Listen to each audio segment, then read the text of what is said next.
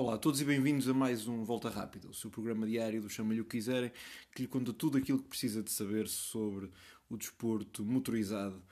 E no programa de hoje iremos falar sobre o WRC. Portanto, este fim de semana teremos um uh, fim de semana cheio de corridas em que pontificam o Grande Prémio de Portugal em MotoGP, o Grande Prémio da Emília-Romanha em Imola em Fórmula 1 e uh, o regresso do Mundial de Rallys com o Rally da Croácia. Portanto, nós não temos falado muito nesta, nesta, nesta, prova em concreto. Falamos, sim, recentemente sobre as participações de Love e Ogier no Rally de Portugal, mas antes do Rally de Portugal ainda temos este Rally da Croácia. Um Rally que não mostrará o que quer que seja para o Rally de Portugal na medida em que são provas bastante diferentes. Esta prova é uma prova em asfalto, enquanto o nosso rally é em terra. No entanto, logicamente, será possível ver como é que estão as forças dos pilotos e das marcas nesta fase em que estamos numa nova geração de carros, os carros de Rally 1. São três os construtores que estão presentes, a Hyundai, a Toyota e a Ford. Neste momento o campeonato é liderado pelo jovem prodígio Kalle Rovanpera. Kalle Rovanpera que, digamos que é uma espécie de eu já fiz esta comparação no passado, mas é uma espécie de Max Verstappen do uh, Mundial de Rallys. Um talento precoce, também filho de um ex-piloto com relativo sucesso. Se no caso de Max é filho de Jos Verstappen, no caso de Kalle Rovanpera é filho de Harry Rovanpera, que chegou inclusive no Mundial e foi piloto de fábrica da equipa Peugeot, por exemplo. Uh, Kalle é um talento muito precoce, aliás, uh, são muitos os vídeos dele em, ainda em jovem, não que ele não seja jovem, mas em criança, a conduzir, e os quais eu destaco ele a conduzir um Toyota Starlet de tração traseira. De facto, é algo muito interessante para quem gosta de desportos motorizados.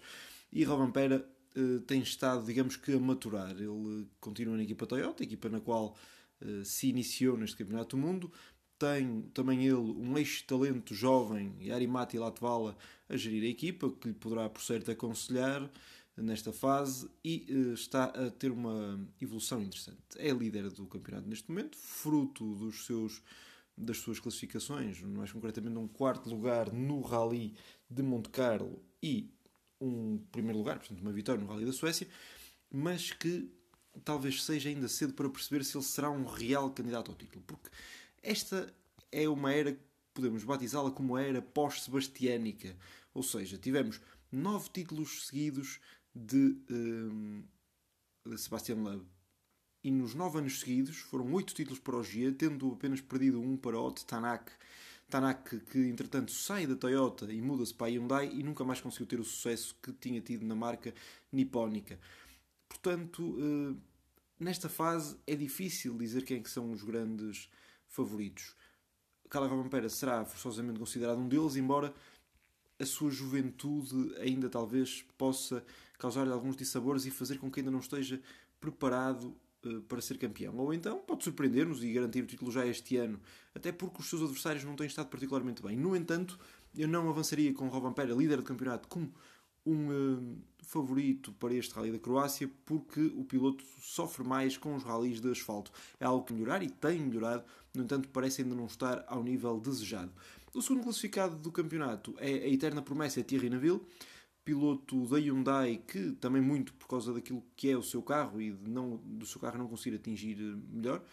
Refiro novamente que, uh, portanto, neste caso a Hyundai nunca foi campeã ao longo desta, desta era e que uh, Navio muitas vezes tem uh, tentado fazer do carro aquilo que o carro não consegue atingir. Ele que neste, nesta temporada fez sexto e segundo, vai em segundo lugar do uh, campeonato e eu, muito honestamente, apontá-lo-ia como um dos grandes favoritos a este uh, rally. Ele é um piloto muito forte em asfalto, ele é um piloto de resto muito completo, mas é muito forte em asfalto e como tal terá que ser visto como um dos favoritos, se não talvez o maior favorito, dado que parece estar numa fase de alguma confiança, ao contrário de outros dos seus oponentes.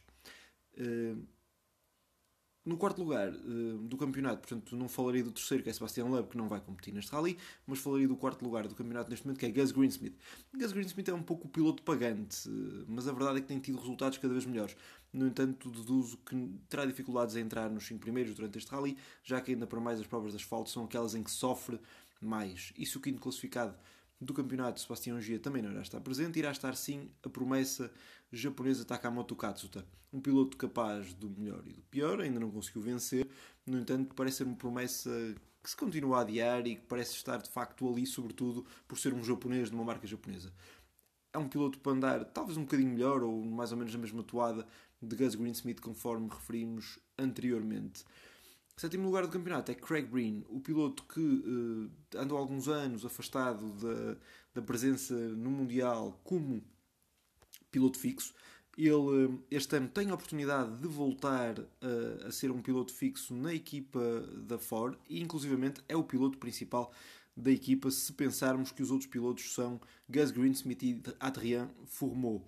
Ora, sendo assim, Breen tem um, um, certo peso em cima de si e isso se calhar notou-se um pouco na sua má prestação no Rally da Suécia. No entanto, foi terceiro em Monte Carlo, atrás dos dois Sebastiãs, eh, pelo que Craig Breen é um piloto forte em asfalto, mais uma vez é um piloto completo, mas que eh, se destaca particularmente em asfalto e também pode ser visto como um dos candidatos. Embora não consideraria tão candidato como um, Terry Neville, porque ainda está numa fase, se calhar, de alguma pressão, já que tem que levar resultados e a Ford não quer aqui desistências.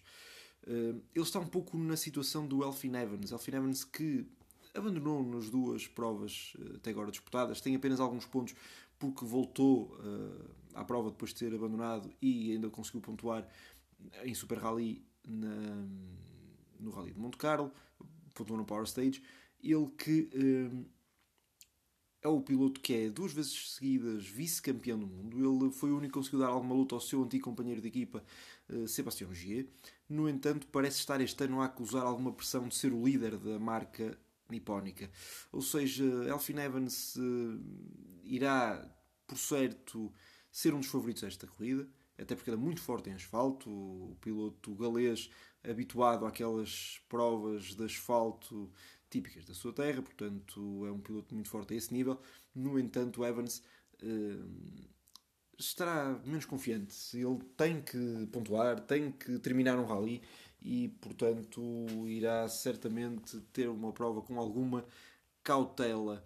Um pouco também na mesma toada de Otanak, que eh, também abandonou nas duas provas e, tendo voltado em Super Rally na segunda delas, pontuou, venceu mesmo, aliás, a Power Stage. É 11 do campeonato e eh, será um dos uh, pilotos a ter em conta. No entanto, ele é um piloto que normalmente é mais forte em terra do que em asfalto, portanto, eu não o considero um dos grandes favoritos, mas por certo será um piloto que andará lá na frente.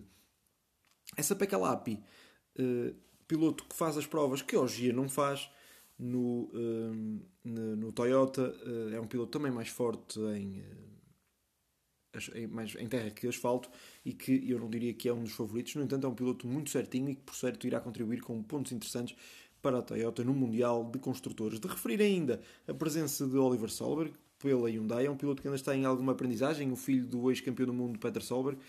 Uh, Oliver talvez esteja um pouco ainda atrasado na sua evolução, no entanto, uh, por certo andará com um ritmo mais ou menos equivalente ao de Katsuta, Greensmith, pelo menos é aquilo que dele se espera.